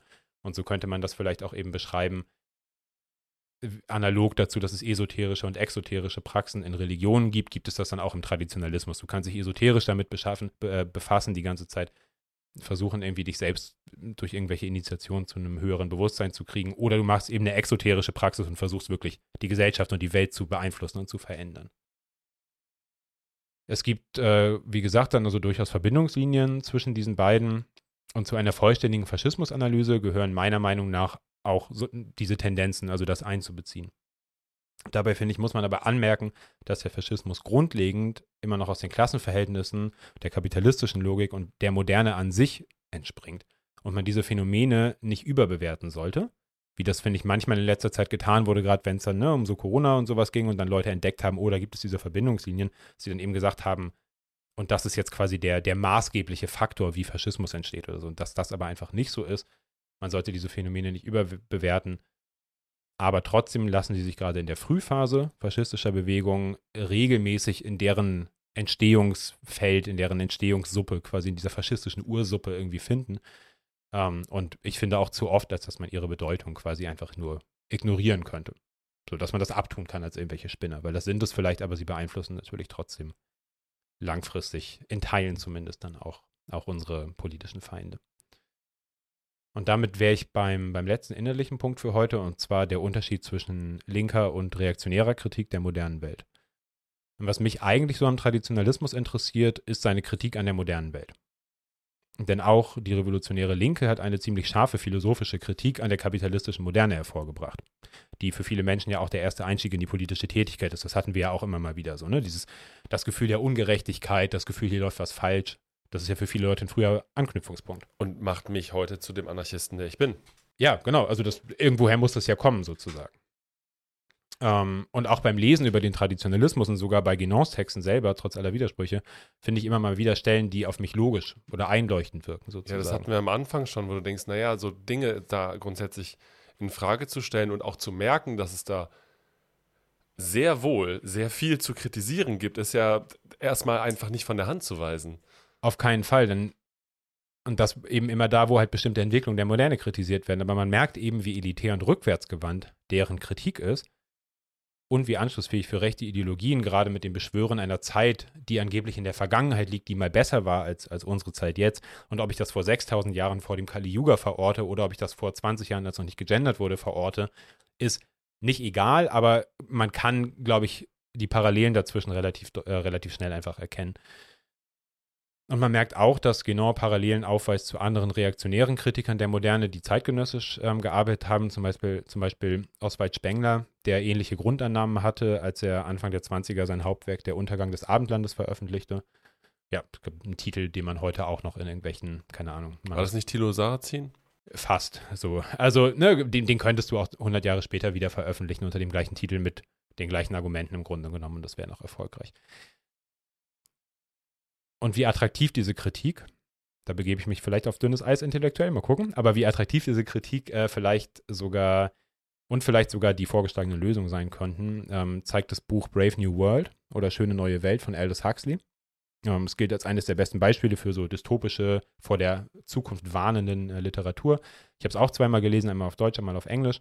Und auf den ersten Blick wirkt es einfach wie eine spannende Kritik am modernen Industriekapitalismus und seiner gesellschaftlichen Auswirkungen. Kinder werden in Röhren gezüchtet, Menschen sind ständig auf Drogen zur Beruhigung oder zur Ekstase, soziale Bindung zerfallen. Und dagegen wehren sich dann eben im Verlauf des Buches einige Protagonistinnen. Den Rest müsst ihr selber lesen. Keine Spoiler bei nächster Links. Auf jeden Fall war mir lange nicht klar, dass Huxley Anhänger der Philosophia Perennis war. Und das lässt dieses Buch leider in einem ganz anderen Licht erscheinen. Und Huxley war kein Faschist, auf keinen Fall. Das wäre falsch, das möchte ich ihm nicht vorwerfen. Ähm, Und so ist das Buch auch nicht geschrieben. Aber seine Kritik und das Alternativangebot, was in dem Buch gemacht wird, sind nicht vorwärtsgewandt, sondern blicken in eine verklärte Version der Vergangenheit. Nicht in einem klassischen konservativen Sinne, sondern in eine vormoderne Vergangenheit. Und das ist, finde ich, auch ein wichtiger Unterschied oder ein häufiges Missverständnis. Der moderne Konservatismus wird von rein Traditionalisten abgelehnt. Jedenfalls habe ich mich immer gewundert, kurzer Einschub, der nur Sinn macht, wenn man das Buch gelesen hat, warum bei Huxley die Charaktere in dieser dystopischen Welt sowohl nach Menschen wie Henry Ford als auch nach Wladimir Lenin benannt sind. Und ich finde, wenn man sich, wenn man dieses Wissen hat, dass der Traditionalismus sowohl Kapitalismus als auch Sozialismus, sowohl liberales als auch marxistisches Denken als Form der Moderne ablehnt, dann finde ich, erscheint das eigentlich nur logisch. Weil das quasi für die eine Melange ist von, von, von abzulehnenden Tendenzen der, der materialistisch irgendwie sich entwickelnden äh, Welt. Aber weißt du, was ich so komisch, äh, da schwingt was mit, was ich gerade ein bisschen komisch finde. Ich weiß nicht, ob das wirklich direkt damit zu tun hat, aber das, ähm, da, da schwingt auch immer so ein Hauch Sozialdarwinismus mit. Im Sinne von, also dass es immer auch eine, nicht nur eine, die eine Wahrheit gibt, sondern auch eine Natur des Menschen, die den Menschen so macht, dass es nämlich egal ist, ob du kapitalistisch oder sozialistisch quasi denkst, der Mensch ist ich, ne, schlecht im Kern und deswegen führen wir Kriege, deswegen machen wir uns nieder. Also das, hat, das, das geht da so mit. Also das kommt bei mir direkt auf, dass es halt auch immer so viele Leute gibt, die vermeintlich von links zum Beispiel den Kapitalismus kritisieren, aber dann eben so sagen, so ja, aber so ist der Mensch halt. Und ich glaube, genau dieses ahistorische Denken, das ist genau dann das Problem dabei, ne? dass du eben nicht sagst, wir können uns historische Entwicklung angucken, wir können uns die Entwicklung menschlicher Geistesgeschichte und quasi der, der materiellen Grundlagen dieser geistigen Entwicklung und sowas angucken. Piff Puff. Kann man sich alles angucken, aber sondern dass eben argumentiert wird, es gibt eine echte Wahrheit, die ist halt die bessere und die ist halt verloren gegangen und da wollen wir wieder hin. Und aber die hat nichts damit zu tun mit der Realität, wie wir sie quasi verstehen, sondern ist eine verklärte Version und damit finde ich, genau wie du meintest, halt auch dieses, ja, diese Behauptung der eigentlichen Natur des Menschen, beziehungsweise was, was dann jemand wie Huxley oder was auch ähm, die Traditionalisten generell behaupten würden, wäre ja, dass wir uns in unserer heutigen Gesellschaft quasi gar nicht anders verhalten können, weil ja alles so verkommen ist. Ne? Also der Mensch kann ja nur schlecht sein, weil es ist ja alles umgekehrt. Und das, was eigentlich gut war, ist jetzt schlecht und darum ist alles schlecht sozusagen. Genau, und dann kommen irgendwelche Hippies an und sagen, wir werden von vorne bis hinten von denen da oben verarscht, ohne sich halt wirklich irgendwie materialistischer, historischer Begebenheiten zu bedienen. Und das finde ich interessant, weil das etwas ist, was also Evola war Antisemit auf jeden Fall, aber in diesen früheren traditionalistischen Strömungen findet man relativ wenig davon. Damit hätte ich auch eher gerechnet, ne, weil es irgendwie diese starken Connections zwischen irgendwie so Verschwörungsdenken, Okkultismus, Antisemitismus häufig gibt. Aber da tatsächlich weniger, weil die diesen universalistischen Ansatz haben. Also die sehen, glaube ich, auch die gesamte Geschichte des Judentums als genau den gleichen Teil des Niedergangs wie das Christentum, wie den Islam und so weiter. Und versuchen aber auch, also es gab durchaus Ansätze, auch mit, mit äh, jüdischen mystischer Tradition, mit der Kabbala sich, sich zu verbinden sozusagen. Ne? Und auch da wieder diese eine Wahrheit zu suchen. Das meine ich ein bisschen mit diesem Universalismus, der sich auch daraus ergeben kann. Ja, muss ich direkt ja. an, ja, ja, voll. Ich muss gerade an Indiana Jones äh, und der letzten Kreuzzug denken, wo ja. die Nazis ein jüdisches Ritual vollziehen, weil sie halt irgendeine Macht da drin sehen und ihre Esoterik halt damit auch so vollziehen. Also, ne, das ist jetzt, wir reden hier von Popkultur, aber ähm, worum es ja wirklich geht, ist, dass das ja einfach Bestandteil verschiedener Gruppen in dieser Gesellschaft auch ist. Also ich denke auch gerade, auch gerade um Thema Corona, Impfung und so weiter, findest du Argumentationsketten, die du vor 100 Jahren irgendwie bei diesen Leuten schon hättest finden können, ähm, auf andere Themen bezogen. Also auch mal wieder diese Art von Denke, dass es, äh, der, also dieser universal, dieser universal, dieser universalistische Gedanke, nee, das war wieder falsch. Universalistisch? Ja. Dieser universalistische Gedanke, der wirkt immer so nett am Anfang und immer so cool und so, ja, das ist doch das, wo wir alle irgendwie eigentlich hinwollen. Also gerade auch so aus bürgerlich-liberalen Denken heraus. Und ganz kurz, ich glaube, das kann ja auch sein. Also ich glaube, er kann, er hat diese fortschrittliche Möglichkeit. Ja, diese Elemente da drin sind gegeben, genau. Und was ich so krass finde, ist, dass was mir persönlich, also wirklich jetzt eine persönliche Erfahrung, ich hatte jetzt über die Corona-Zeit relativ Glück mit meinem Umfeld, aber es gab ein, zwei Personen, die vermeintlich von links zum Beispiel Kapitalismus kritisieren oder halt die Umstände kritisieren und eben auch mit einem erstmal universalistischen Gedanken ankommen und dann plötzlich dermaßen reaktionäres Zeug reden und gar nicht checken, wie weit rechts sie eigentlich stehen, obwohl sie die Grünen wählen und sagen, die AfD würde ich niemals wählen. So, und ohne jetzt zu weit zu gehen, kommen wir nämlich immer wieder daran zurück, sodass halt der Universalismus oder diese Gedanken da drin auch ein bisschen als Ausrede genommen werden oder beziehungsweise als Allheilmittel genommen werden für die Betrachtungsweise von Welt und Gesellschaft. Und das finde ich gruselig, dass sich da drin auch der ganze Kram, den du gerade erzählt hast, nämlich wiederfinden lässt oder beziehungsweise Anknüpfungspunkte hat. Ich glaube, es sind Anknüpfungspunkte, weil ich glaube, man muss auch immer halt aufpassen, dass man das nicht quasi, dass wir das auch nicht zu sehr vereinheitlichen, was nee, da passiert sozusagen. Ich will ne? das auch nicht gleichsetzen, genau. auf gar keinen Fall. Und ich will auch nicht sagen, dass ich mir nicht auch eine Welt wünsche, wo äh, wir alle gleich sind. So ganz doof gesagt. Aber ich habe halt äh, eine andere Analyse der, der, der Umstände. Und dann würde ich bessere, einmal, meiner Meinung nach. Ne, auf jeden Fall eine bessere. Und dann würde ich noch einmal äh, zu Huxley zurückkommen. Der war nämlich übrigens zeitweise Mitglied ähm, der sogenannten Bloomington Group, einer Gruppe Intellektuelle, wieder so ein Zirkel, ähm, in der unter anderem die feministische Schriftstellerin Virginia Woolf oder der Ökonom John Maynard Keynes verkehrten. Also schon wieder so ein kreativer äh, Sammelschmelztiegel, der extrem unterschiedliche Menschen halt wieder hervorgebracht hat. Ähm, eben alles Menschen, die irgendwie eine Form der Kritik an, an irgendwie den bestehenden Verhältnissen hatten. Die Ziele aber dieser reaktionären und antimodernen Kritik, wie du eben ja richtig gesagt hast, haben aber natürlich nichts mit unseren Zielen gemein. Wir blicken in eine Zukunft, in der allen Menschen ihre volle Entfaltung möglich ist. Wir wollen keine Elite, die irgendeinen Geist eines besseren Zeitalters vor den Degenerationen der Moderne schützt. Wir nehmen vielmehr die Versprechen der Moderne beim Wort und wollen ihre Potenziale für alle Menschen nutzbar machen. Wir wollen eine Revolution und keinen reaktionären Blick zurück. Und das ist einfach ein massiver Unterschied. Wir glauben und sind überzeugt von der Fähigkeit der Menschen zur, zur Selbstentfaltung, zur Emanzipation, wenn man ihnen halt nur die Möglichkeit dazu gibt. Und da genau vom Gegenteil ist eben dieses traditionalistische perennialistische Denken überzeugt, dass es sowieso von vornherein halt nur ein paar Leute geben kann, die die echte Wahrheit kennen und wissen können. Und auch wirklich da auch persönlich nochmal äh, entgegen dieses Bildes von der Mensch ist im Grunde schlecht oder das ist die Natur des Menschen und so weiter, das ist, äh, nee, nee, einfach nein.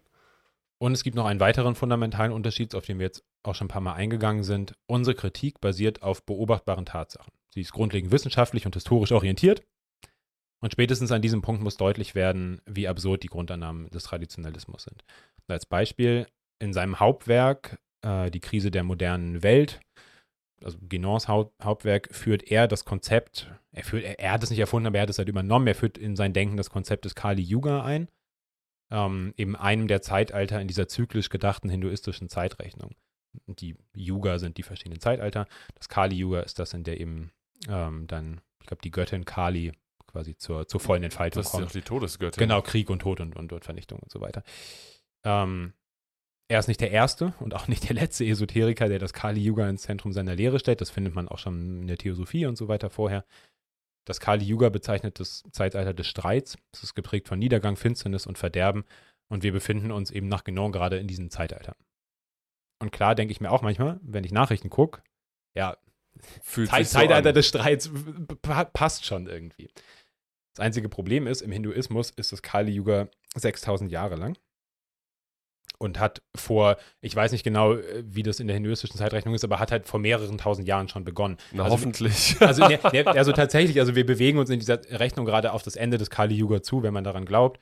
Und das würde aber bedeuten, dass all diese Probleme, die der Traditionalismus in der europäischen Moderne sieht, nichts mit der europäischen Moderne zu tun haben, sondern über die gesamte, über, über das, was wir früher vielleicht als Geschichte, also was halt nach der Vorgeschichte passiert ist, zumindest seit Erfindung der Schrift irgendwie, im Grunde genommen, ähm, ist es alles eine Niedergangsgeschichte. Und spätestens an dem Punkt muss, glaube ich, deutlich werden, dass das ist Quatsch. Also, was sie gemacht haben, ist äh, sich Probleme der Moderne angeguckt, das irgendwie mit einem überhaupt nicht passenden Konzept aus dem Hinduismus in diesem Fall verknüpft und daraus irgendwie abgeleitet, dass wir jetzt halt in diesem Kali-Yuga leben, was extrem wenig Sinn macht, wenn man es sich tatsächlich anguckt, entweder aus hinduistischer Perspektive oder auch aus irgendwie jetzt so unserer marxistischen oder anarchistischen, ähm, ja, tatsachenbasierten ich fürchte, Kritik dass irgendwie. es Anarchist Leute gibt, die sich Anarchistinnen nennen, die, die da widersprechen würden, aber das ist was für eine andere Folge. Es gibt sicherlich, äh, ja, gibt es sicherlich, aber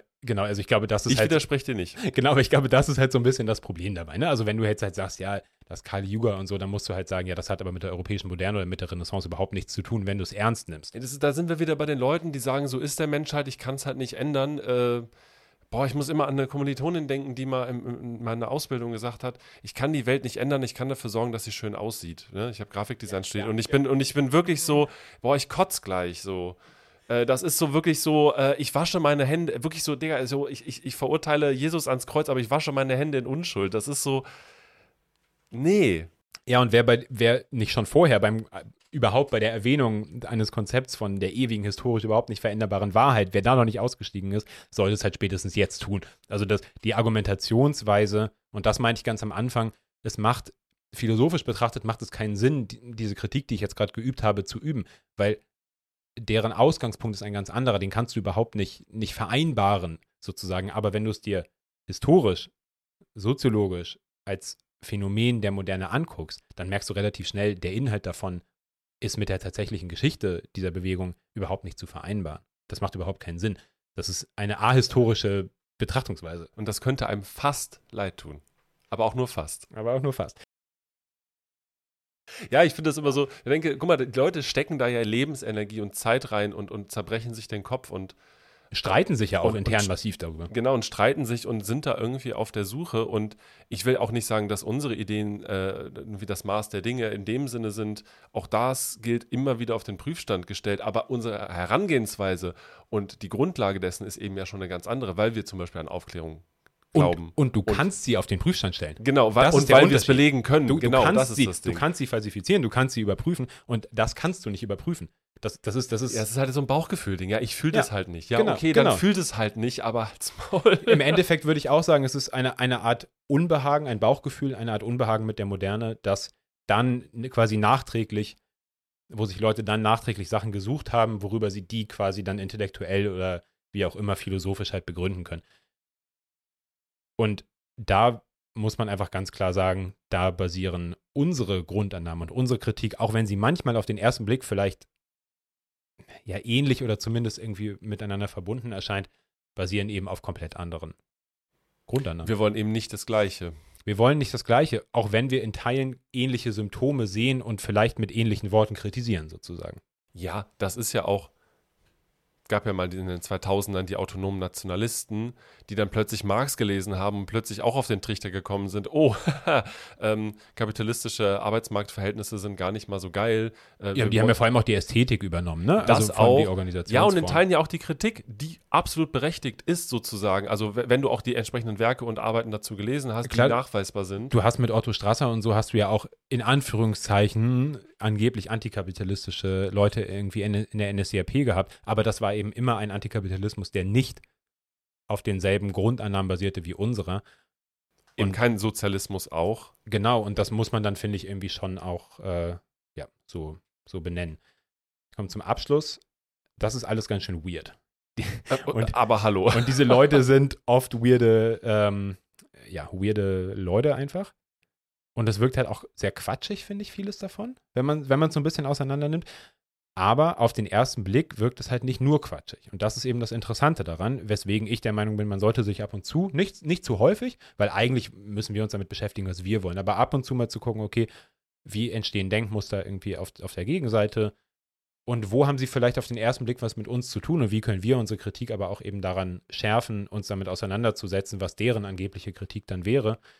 Ähm, das finde ich irgendwie ganz interessant und was man aber, finde ich, vor allem merkt, ist, dass es halt dieses gesamte traditionalistische Denken ist halt eine idealistische, eine idealistische, ein, ein, ein idealistischer Denkprozess.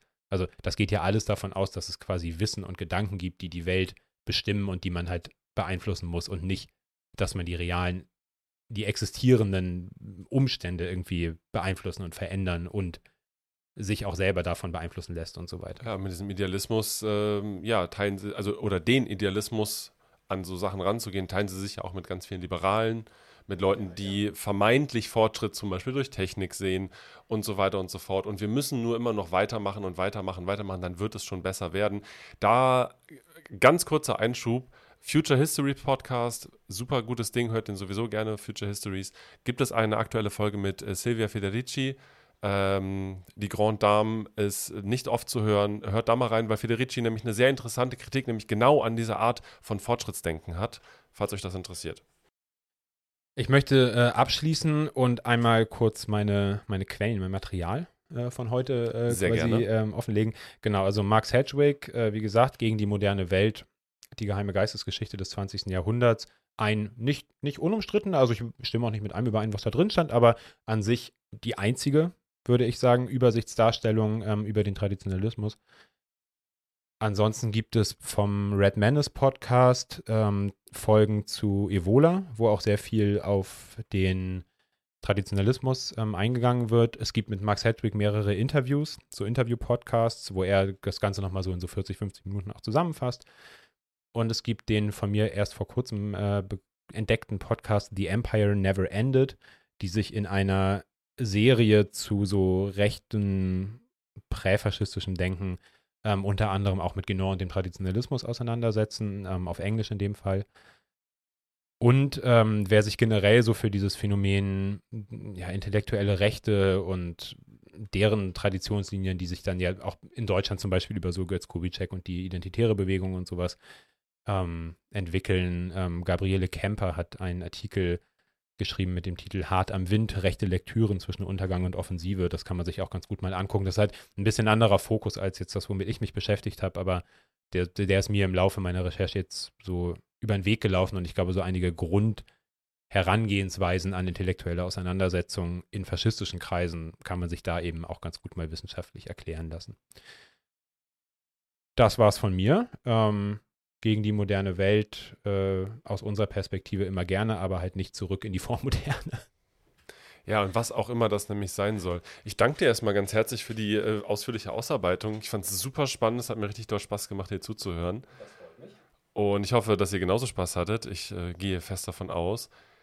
Es lohnt sich, manchmal auch sehr dicke Bücher zu lesen und äh, reinzuschauen, Dinge zu verstehen und zu hinterfragen, merke ich gerade immer wieder. Das ist nämlich genau das Ding. Es ist eben nicht einfach. Es ist nicht einfach und wir müssen uns viele Fragen stellen. Umso wichtiger ist es, äh, diese Arbeit eben auch zu machen und nicht da stehen zu bleiben, wo man ist, sondern ähm, wie die Zapatistas sagen, fragend schreiten wir voran. Auf jeden Fall. Und auch ich habe mich erstmal ein bisschen gescheut, wie gesagt, dieses dicke Buch mir irgendwie äh, reinzutun und irgendwann hatte ich es dann aber doch, äh, habe ich es dann eben doch gemacht. Und mir hat es auf jeden Fall geholfen, glaube ich, auch meine eigene, mein eigenes Denken einfach nochmal zu, zu schärfen, die eigene Kritik ähm, und auch gewisse Sachen zu verstehen. Und auf der anderen Seite, wie gesagt, muss man aber gleich auch immer vorsichtig sein, das nicht, äh, nicht den Fehler zu machen, diesen Idealismus dann zu übernehmen und eben zu denken, aha, und jetzt kann ich mir halt zehn obskure Denker irgendwie angucken und dann verstehe ich Faschismus, sondern ich muss natürlich auch die Analyse der gesellschaftlichen Gegebenheiten machen, die unser Denken auszeichnet, um zu verstehen, was da passiert, weil sonst begebe ich mich im Endeffekt in eine Auseinandersetzung, die nirgendwo hinführt, langfristig, wenn ich das nicht beides dann auch miteinander kombiniere. Ähm, ja, und der Impfgegner in deinem Freundeskreis ist nicht automatisch Traditionalist. Genau, und der Traditionalist in irgendeinem Sufi-Orden ist auch nicht automatisch ein Faschist. So. Also, dass man da halt nicht, nicht quasi den, weil das, finde ich, hat man über Corona halt auf, auch irgendwie auch linker Seite auch häufiger mal gesehen, dass man eben auch nicht diesen falschen Umkehrschluss macht von irgendwie, aha, weil er irgendwie das und das gesagt hat, muss er jetzt auch alle anderen Sachen mitgekauft haben, quasi der, der, ähm, ja, Es- irgendeiner Ideologie. Es sozusagen. bringt tatsächlich äh, leider manchmal ein bisschen zu schnell so ein Schwarz-Weiß-Denken mit sich, wo ich denke auch, äh, wo ich auch denke, dass davor sollte man sich bewahren. Und ähm, wie, genau, wir können Dinge anders auf den Prüfstand stellen und wir können uns immer wieder durch Nachprüfen auch vergewissern, dass da, wo wir stehen, das vielleicht auch äh, der richtige Ort ist. Also ihr, ihr hört es hier zuerst, lest äh, Marx und Bakunin statt Genon und Evola. Auf jeden Fall. Ähm, aber wie gesagt, also wenn man sich mal ein bisschen ähm, so, so ein bisschen nerdigen Deep Dive irgendwie gönnen will, kann man sich das Buch auf jeden Fall angucken oder auch die, die eben erwähnten Videos und Podcasts. Äh, macht das gerne. Schreibt uns natürlich wie immer gerne, wie ihr es äh, heute fandet. Das war, glaube ich, eine ungewöhnliche Folge, weil wir bisher uns nie mit so Sachen außerhalb quasi des linken Spektrums irgendwie so tiefgehend befasst haben. In der Folge zu Männlichkeit und sowas haben wir es gemacht, aber Nicht in einer Storytime. nicht in einer Storytime. Ähm, genau, äh, schreibt uns gerne dazu und falls, falls es euch interessiert oder falls äh, wir Bock drauf haben, kann ich mir vorstellen, dass wir in Zukunft auch noch häufiger in diesen ganzen Kosmos ähm, obskurer, okkultistischer, esoterischer Strömung, wie auch immer, ähm, eintauchen werden. Auch wenn ich bei mir selber merke, man muss auch manchmal aufpassen, da nicht zu viel Zeit mit zu vergeuden. Voll. Ich meine, auf der anderen Seite haben manche Leute damit Bestseller ähm, in anderen Thematiken geschrieben, sind damit Millionäre geworden. Ich nenne jetzt hier nochmal keine Namen, da reden wir nochmal anders drüber. Ich habe es am Anfang schon gesagt, ich sage es nochmal, danke für eure Unterstützung und Spenden, danke für eure Nachrichten und Kommentare auf YouTube, auf Spotify, danke für Mail-Nachrichten, auch auf Instagram oder eben per Mail. Macht das gerne weiterhin, wir freuen uns. Wir haben Bock, Staffel 3 geht jetzt los. Die nächsten neun Folgen sind quasi ja schon in den Startlöchern und im besten Fall eben auch weiterhin zu zweit. Ich freue mich drauf. Ich mich auch. Ich bin total froh, heute wieder hier zu sitzen und auch meine eigenen Gedanken eben von dir dann beeinflussen und spiegeln lassen zu können, weil das hat mir beim letzten Mal ehrlich gefehlt. Voll. Ich hatte auch das Gefühl, das hat heute wieder wunderbar funktioniert und es macht einfach auch viel mehr Spaß so. Es macht viel mehr Spaß und darum machen wir es ja eigentlich auch, weil wir selber Spaß dran haben. Vielen Dank fürs Zuhören. In diesem Sinne, bis zum nächsten Mal.